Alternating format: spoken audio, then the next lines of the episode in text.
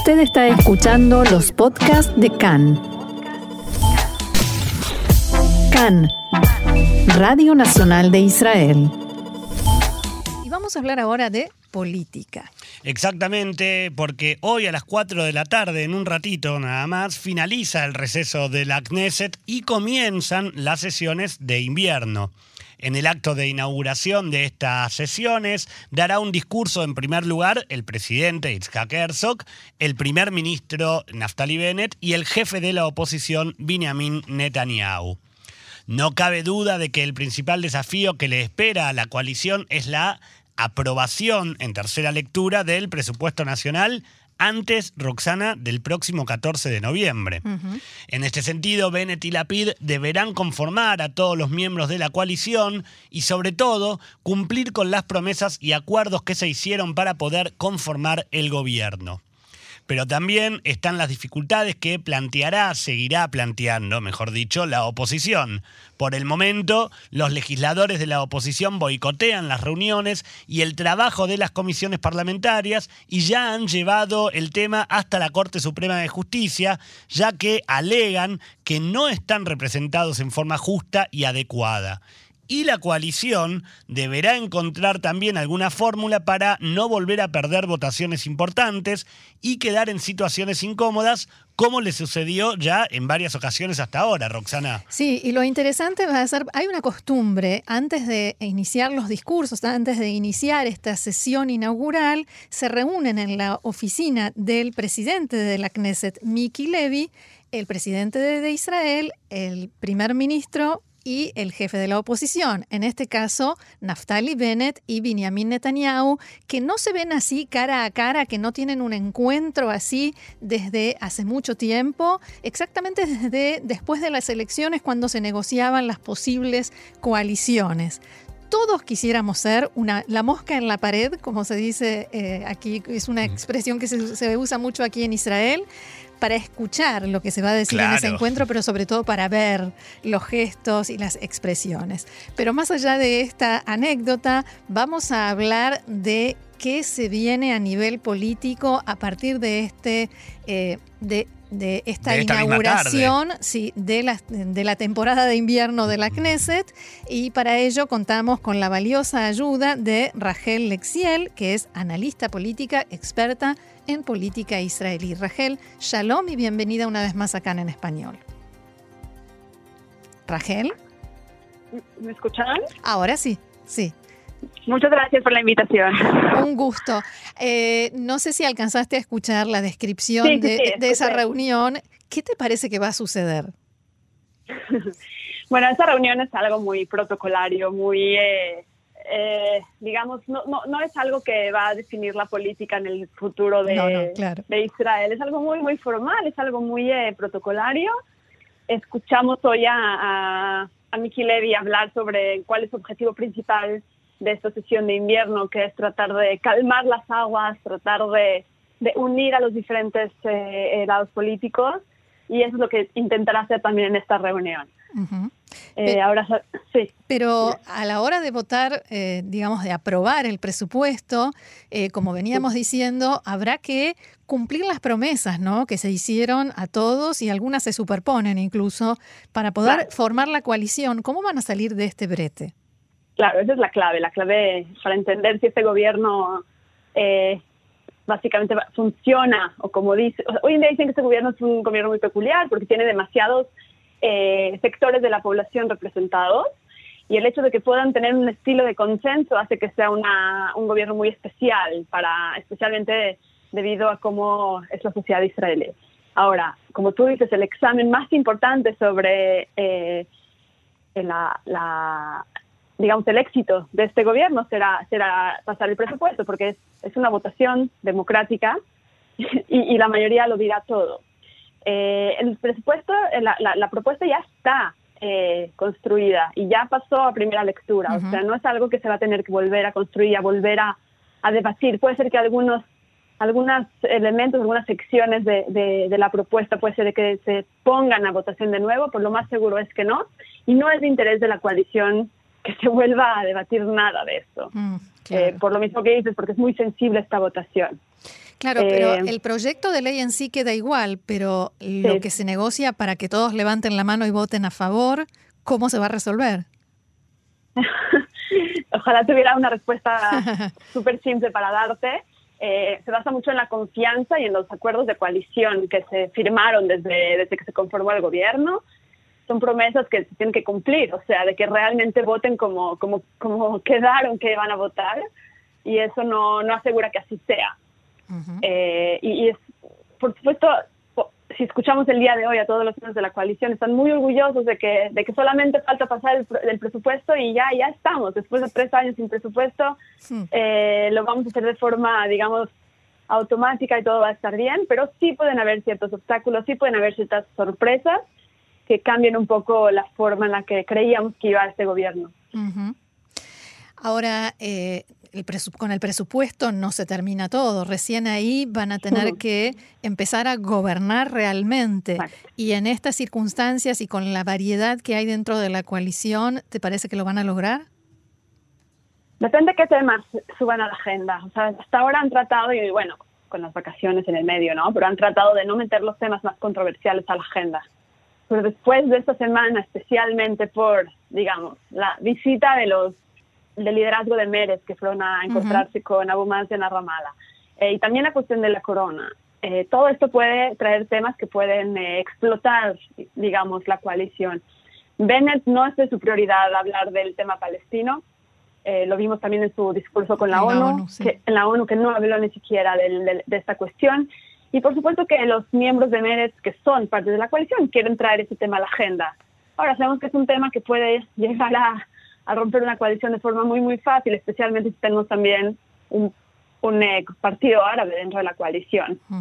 Eh, mucho de la estabilidad de los gobiernos pasados de Netanyahu fue gracias a que no trató el tema palestino. Porque sabemos que es un tema que puede explotar coaliciones y, por supuesto que es, de los temas más complejos en el tema político. En los últimos días hubo una encuesta que mostraba a Benny Gantz como una figura que toma cada vez más popularidad. ¿Hasta qué punto te parece que puede eh, quizás ser él el que, el que dé el primer golpe de este efecto de dominó que puede terminar incluso con el gobierno?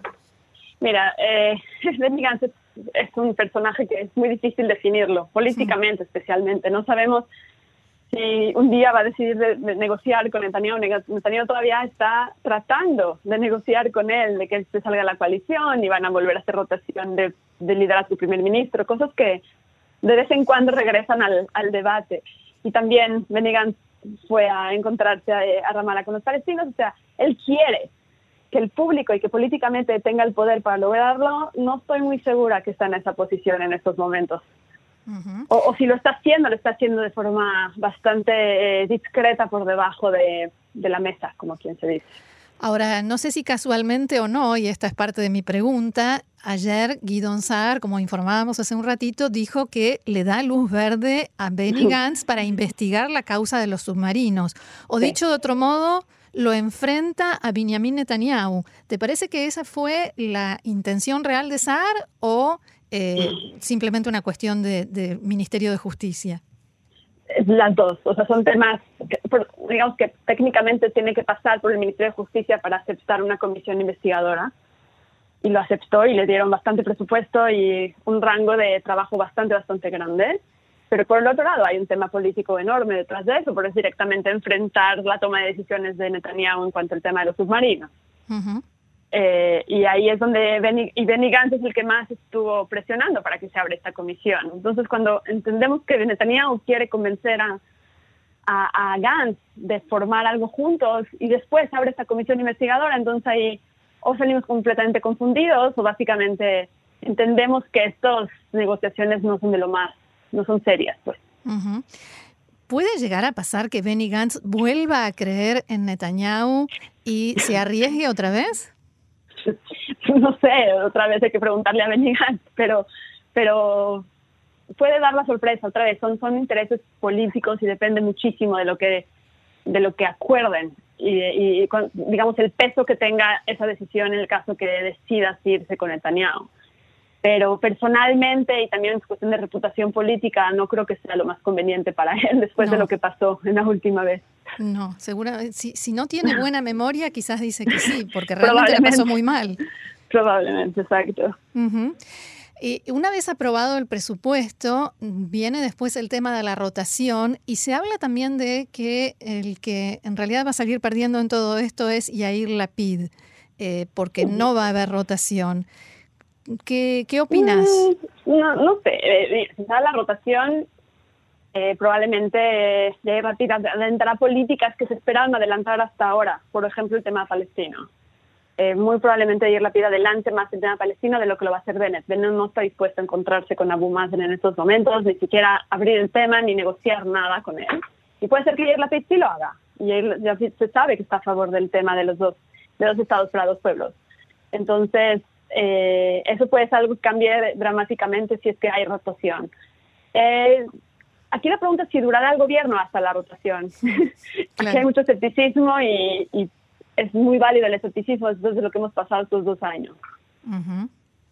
Perdón que, que, las interrumpa, estaba como muy, muy atento escuchándolas en esta charla. Eh, siempre le digo a Roxana que me gusta mucho escucharla hablar de política y contigo también, Rachel Trotsky saluda. Eh, me quedo con esto último.